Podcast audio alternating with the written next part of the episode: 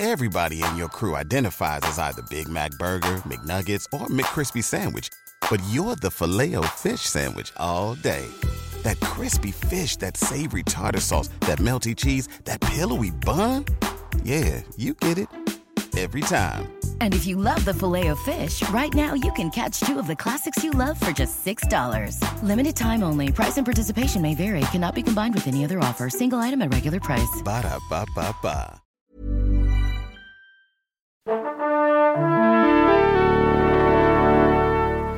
Bonjour. C'est moi Orson Welles. J'aime pas trop les voleurs et les fils de pute. Salut c'est nos ciné, votre rendez-vous avec le cinéma qui vous arrive là tout de suite en version courte, l'Extra Ball, notre petite sortie de route régulière qui nous offre l'occasion d'aborder pendant quelques minutes une sortie du moment. En l'occurrence, on va causer de Tomb Raider, nouvelle tentative d'adaptation au cinéma de la célèbre franchise de jeux vidéo dont on va parler ici à l'antenne Paris avec mon camarade Stéphane Moïsakis. Salut Stéphane. Salut Thomas. C'est nos ciné Extra Ball spécial Tomb Raider et c'est parti. Monde de merde. Pourquoi il a dit ça? C'est ce que je veux savoir. Tomb Raider, donc, c'est la troisième fois que les aventures de Lara Croft, qui nous ont offert quelques grandes heures de jeux vidéo dans les années 90, sont portées au cinéma. On se souvient avec douleur euh, des deux films avec Angelina Jolie au début des années 2000, deux gros navets très cuits et un échec au box-office pour le second volet. 15 ans plus tard, la franchise est donc rebootée. C'est désormais la suédoise Alicia Vikander, oscarisée pour son rôle dans The Danish Girl, qui endosse le légendaire débardeur de Lara Croft sous la caméra de Roar Utog. Alors, je ne sais absolument pas si ça se prononce comme ça, mais on va dire que oui. Réalisateur norvégien, auteur notamment de la série de films d'horreur Cold Prey. Le film, lui, nous raconte comment Lara Croft, fille d'un célèbre archéologue, va reprendre l'héritage paternel pour partir à la recherche du tombeau mythique d'une reine japonaise sur une île cachée dans la mer du diable et empêcher que le monde au passage ne bascule dans le chaos. Est-ce que c'est ça, Stéphane? C'est ça, ouais. voilà. Stéphane sort de la projo et Ouais. il est dans un état autre. Non, bah, c'est. euh, Verdict euh, sur Tomb Raider. Bah, c'est difficile d'attendre grand chose d'un film comme ça. Oui. La bande-annonce était déjà quand même assez, euh, assez peu vendeuse, moi je trouve. Et finalement, quand tu regardes le film, c'est exactement le même problème. Je me suis fait la réflexion en sortant du film. J'ai fait, moi, j'ai, hum, c'est basé sur le reboot en fait de Tomb Raider des Oui. années, enfin là de 2013 en fait, qui 2013, était sorti ouais. en 2013, qui Mm. était une réinterprétation du personnage. Quoi. Faut savoir que bon, le, le personnage de Lara Croft, on le voit aujourd'hui avec du recul et on se dit bon bah c'est, en gros c'est une bimbo avec euh, avec deux flingues et, et, euh, et certains arguments quoi. Le truc, c'est que dans les années euh, euh, 90, il fallait déjà vraiment avoir un, un- un- comment dire, euh, une certaine, euh, enfin arriver à se projeter quand même dans le perso parce qu'il fallait arriver à voir ça déjà euh, dedans. C'était quand même un peu un pixel, euh, un pixel pas très bien foutu quoi. Et euh, mais c'est un personnage qui est assez intéressant parce que effectivement, c'est un personnage extrêmement euh, archétypal euh, dans les années 90. Les jeux étaient sympas en soi, Mm. euh, voilà.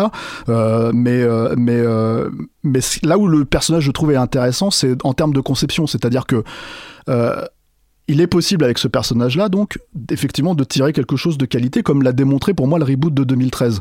Mais à l'époque, en fait, les, raisons pour lesquelles c'était un- une espèce de une version féminine d'Indiana Jones, on va dire, hein, on va résumer ça comme ça. Euh, dans, dans, dans l'esprit de- des développeurs quoi. Et euh, ce qui était intéressant avec ce personnage là c'est qu'en fait ils se sont rendus compte qu'ils en ont fait une femme parce qu'ils se sont rendus compte que euh, les comment dire les joueurs masculins étaient plus prompts à faire attention Au personnage. au personnage et, et, et, avoir de l'empathie en fait pour le personnage ce qui ce qui enfin je trouve ça assez fascinant finalement quand tu réfléchis parce que le truc c'est que ça peut tomber sous le sens en fait quand, quand voilà mais à une époque où le jeu vidéo était quand même encore assez euh, comment dire euh, balbutiant euh, et qu'il fallait quand même trouver des moyens en fait de, de, de rendre l'aventure palpitante en fait au-delà même des, des boucles de gameplay finalement assez basiques quoi. Euh, euh, je trouve ça euh, marrant que les types en fait aient réfléchi vraiment sous cet angle alors on peut y voir une certaine forme de cynisme Mhm. comment dire mercantile là-dedans quoi. Mais mais mais voilà. Et le mais le truc c'est que du coup en fait le personnage je pense est resté à cause de, de quelques traits iconiques hein, les deux flingues le short les lunettes bon voilà l'attitude un peu un peu comment dire euh, que, que finalement en fait a été très mal retranscrit je trouve dans dans euh, dans les euh, dans les deux versions de- avec Angelina Jolie quoi où le personnage est franchement détestable hein. Euh, et là c'est pas le cas en fait dans cette version là le truc c'est que en se basant euh, sur ce reboot là en fait il y a une idée euh, l'idée du reboot c'était vraiment de faire un survival pur et dur et en fait de faire une espèce de Lara Croft Begins où le personnage en fait euh, à 20 ans n'est pas une aventurière. Elle est sportive, elle est, euh, elle est ce que tu veux, elle est, voilà, elle est, elle est combative, mais elle n'est pas, ce n'est pas une aventurière en fait. C'est une aventurière en Mm. devenir quoi. Et, Et- d'ailleurs, même elle ne veut pas de cet héritage euh, paternel. Ça c'est, ouais, dans le dans la dans le jeu vidéo c'est comme me ça aussi. ouais, je sais plus parce que ça c'est un truc qui est, prémices, int- c'est un euh, truc qui, ouais. intrigue- qui, a- Mm. qui est mis dans l'intrigue en fait du film et qui est intéressant aussi. Mais moi je me, me rappelais pas de ça dans le dans Mm. le jeu. Et finalement en fait le tout euh, comment dire euh, tout le jeu vidéo euh, est un véritable chemin de croix et euh, euh, avec une certaine progression en fait qui fonctionne assez bien parce que T'as, euh, elle apprend la chasse, elle apprend à utiliser le- les armes à feu. Il y a aussi en fait, euh, bah, il y a des tests assez. Enfin voilà, il y a cette fameuse scène de viol qui n'est pas un viol d'ailleurs, hein, puisqu'elle s'est pas violée dans le dans le jeu, qui avait un peu décrié, enfin déf- dé- défait la chronique à l'époque parce qu'il y a eu pas mal de gens qui s'étaient un peu, euh, Mm. comment dire, qui s'étaient, dit, on peut pas violer euh, Lara Croft. Bon, on peut pas, on peut pas violer les gens en tout court, mais voilà, mais apparemment ça avait posé un problème euh, cette fois-là. Et le truc en fait, c'est que c'est que tout ce tout ce parcours-là en fait est, est une vraie construction de personnages qui est finalement, moi je trouve assez rare en fait dans le jeu vidéo et et en tout cas qui soit aussi bien tenu. Et ça, on le doit. Alors déjà, il y a l'équipe de, de, de Crystal Dynamics qui avait refait. En fait, ils avaient ils avaient déjà fait des, des Tomb Raider dans la logique précédente. Ça faisait quand même 15 ans que c'était les mêmes jeux, hein, vraiment basés sur les mêmes logiques, quoi. Et eux, ils avaient fait leur proposition parce que c'était tombé vraiment en désuétude. Il y avait plus de plus d'intérêt d'acheter ça après Uncharted et tout ça. Et eux, en fait, on, on- comment dire, on sont arrivés à cette proposition-là et, euh, et surtout, en fait, un angle en tout cas. Et surtout, ils ont ils sont venus chercher une scénariste qui s'appelle Rihanna Pratchett, qui est la fille de, de, De de- Terry Pratchett. Terry Pratchett, le, le- le romancier anglais. Et ils lui ont demandé en fait d'affiner le personnage au fur et à mesure, quoi. Et mine de rien, euh, je pense que cette écriture, en fait, c'est cette écriture qui a permis de rendre vraiment le, le truc. Donc, la base originale de dire euh, on, on essaye de s'attacher à ce perso-là, elle est vraiment respectée dans Mm. toutes les strates maintenant d'écriture, de, de voilà, dans, dans ce reboot. Malheureusement, la suite euh, du jeu n'a pas forcément, enfin, le deuxième n'était pas aussi bien équilibré. Mais il se base sur ce, sur ce jeu-là. Je, je tenais à faire cette grosse Oui. intro là-dessus. euh, pour expliquer comment, à mon sens, le film a juste pas compris du tout le jeu, mais surtout, encore une fois, euh, euh, comment dire, même entre guillemets, le personnage qui finalement est fini par émerger dans, dans, dans ce jeu-là, quoi. Euh, pourtant, ça commence plutôt pas mal. Enfin, on va dire que, en tout cas, sur le papier. Déjà, elle, elle est, elle est plutôt bien dans le rôle. Enfin, elle est plutôt, euh, comment dire, euh, elle le fait quoi. C'est, c'est- ça se donne un peu, ça se voit. Il n'y a pas de, il y a pas de souci là-dessus quoi. Euh, mais c'est effectivement un personnage qui est écrit de manière à ce qu'elle refuse en fait, parce qu'elle refuse la mort. Il y a le personnage de Lara Croft, euh, euh, c'est, euh, c'est, euh, c'est Daddy Issues et compagnie. Hein. C'est- Il y a quand même euh, le papa au milieu et l'héritage et tout ça. Et en fait, le truc c'est que, c'est que euh, ça c'était dans le jeu aussi. Et l'idée, en fait, si tu veux, que, que dans ce film-là, en fait, elle refuse l'héritage, c'est parce qu'elle refuse euh, le fait que, que le personnage est, euh, comment dire, euh, que son père est mort, en fait, tout simplement, quoi. Elle refuse, en fait, cette fortune parce qu'elle considère que ce n'est pas la sienne. Pareil, ça, ça fait partie des trucs où tu, ça rend le personnage finalement intéressant parce que tu te dis, bon, elle, elle est dans une espèce de logique où elle veut mériter son, son comment dire, son, enfin, elle veut tracer son, ses propres, sa propre destinée. Donc voilà, ça c'est plutôt pas mal. Mais le problème en fait, c'est que bon, arrive l'appel de l'aventure dans le film. Et c'est là où le bas euh, vraiment blesse parce que d'un seul coup, en fait, elle se retrouve euh, comme dans le. Alors, le jeu commence vraiment sur le, le- bateau qui se, qui comment dire, le naufrage du bateau, elle qui survit, qui atterrit sur la plage, et en fait, c'est elle est sur l'île et on reste sur l'île, ça c'est tout le jeu. Là, ça prend à peu près 40 minutes déjà avant d'arriver là. Et ces 40 minutes, pas toujours super bien meublées parce que finalement, en fait, bah, il y a une petite scène d'action par-ci, une petite scène d'action par-là pour te montrer que, que quand même elle sait, euh, elle sait euh, faire de la savate, quoi. Et, euh, et quand elle arrive. La savate. bah, C'est désuet. c'est- ah non, mais ça, gentiment désuet. Voilà. Mais le truc, en fait, si tu veux, c'est que, c'est que quand elle arrive, quand elle arrive euh, euh, sur l'île, d'un seul coup, en fait, l'aspect épique du jeu est ramené à portions hyper congrues, quoi. Ah oui. Alors, dans le jeu, elle part avec plusieurs personnages, ça Oui. crée plusieurs situations. Euh, dans, le, dans le film, en fait, il y a un mec avec qui elle part. Basta. Donc du coup, bah, t'as beaucoup moins de trucs à raconter euh, dans la deuxième partie. Euh, t'as l'impression que c'est tourné en décor, euh, enfin pas, pas naturel quasiment la plupart du temps. Donc euh, voilà, il y a pas, j'ai même pas envie de dire, il y a pas de vista épique, il y a même pas de mise en condition dans le décor en fait. Dans, dans- le personnage en fait, c'est plus une question de survie, c'est plus vraiment un survival en fait. C'est on est sur les rails de l'intrigue. Et après, bah, le problème, c'est qu'en fait, euh, comme ils sont, c'est écrit comme un film, quoi, vraiment, et vraiment comme un film, on va dire, pas très bien écrit. euh, c'est euh, le truc, c'est qu'ils bah, font. Je, suis désolé, bon, le film est sorti, donc les gens, euh, voilà, mais il faut revenir le père, quoi, tu vois. Et donc, du coup, tout, tout un tas de trucs comme ça, ou qui sont complètement, euh, comment dire, euh, enfin, qui du coup, en fait, disloquent complètement ce que le film est censé raconter.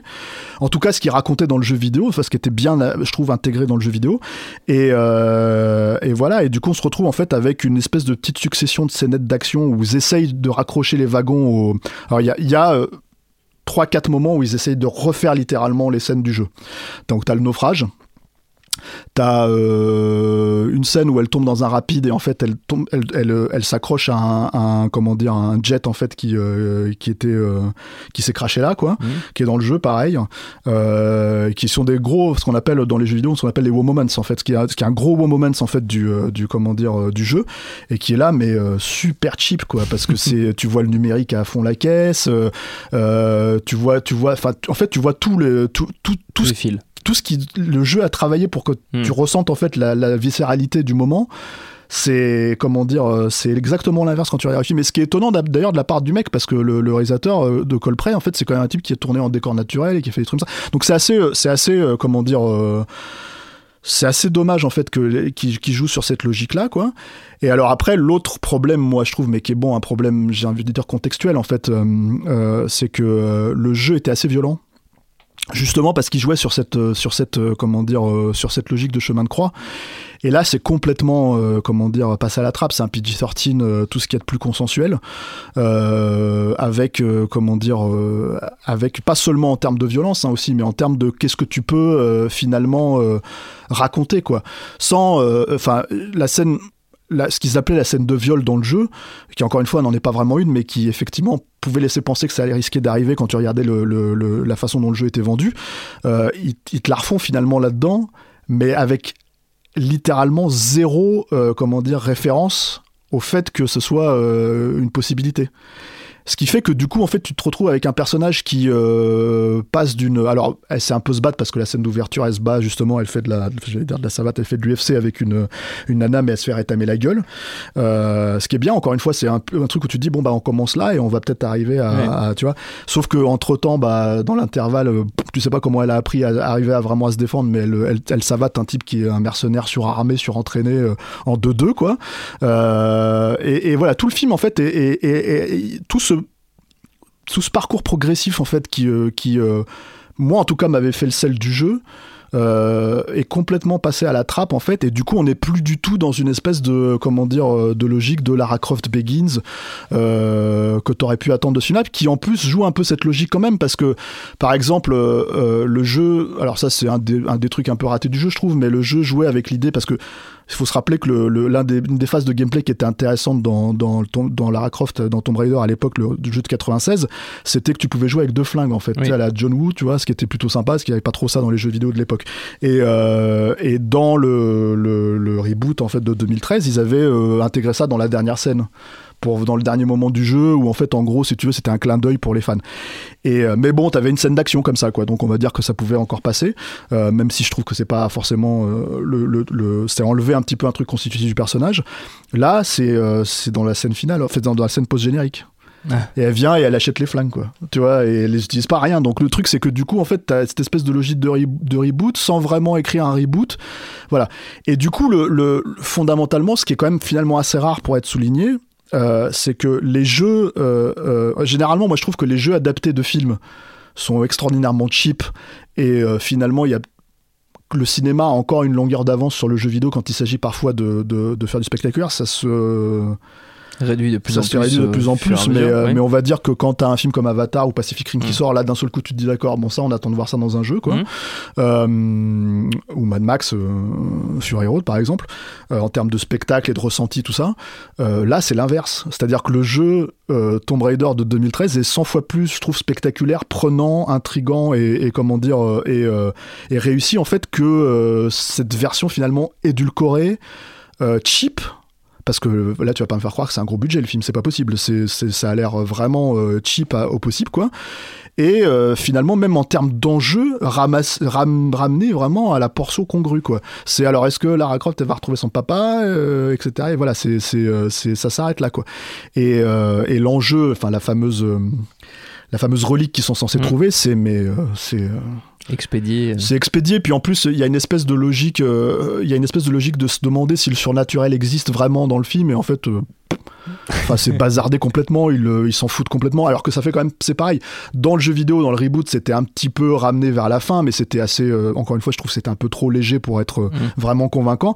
Mais là, c'est même pas ça. C'est carrément, euh, c'est carrément sous-traité. voilà. Sinon, bah voilà, que dire. bah, c'est toujours plus, c'est toujours sympa, même s'il a rien à jouer, rien à défendre. C'est toujours sympa de voir comment il s'appelle. Shane de, de The Shield hein, dans le rôle du méchant quoi. Euh, j'ai oublié son nom euh, ce brave acteur. Pour moi c'est Shane dans The Shield. Voilà. Même si bon voilà encore une fois c'est pas c'est pas c'est pas ça.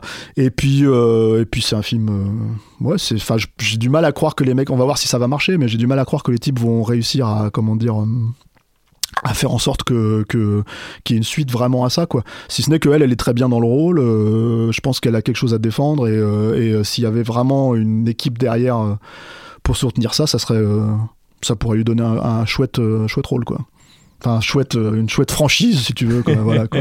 mais euh, en tout cas elle le fait quoi tu vois mais, euh, mais c'est bien malgré bien grâce à elle parce que personne personne n'est là pour Personne soutenir l'écriture la mise en scène le montage la lumière moi je vais pas citer tous les Tous les postes. trucs, ouais, tous les postes On voilà. a compris que, que c'était pas forcément ça. Donc Tomb Raider, pas forcément Eh un bah, grand conseil hein, euh, pour, Netflix pour aller chill. voir. Voilà, hein, c'est ça, Netflix ouais. and chill euh, prochainement, prochainement. Ouais. Notre temps est écoulé. Merci beaucoup Stéphane, merci à Camille et Quentin à la technique à l'antenne Paris pour l'accueil. Binge.audio, le site de notre réseau de podcast Binge Audio pour toutes les infos utiles. On vous dit à très vite.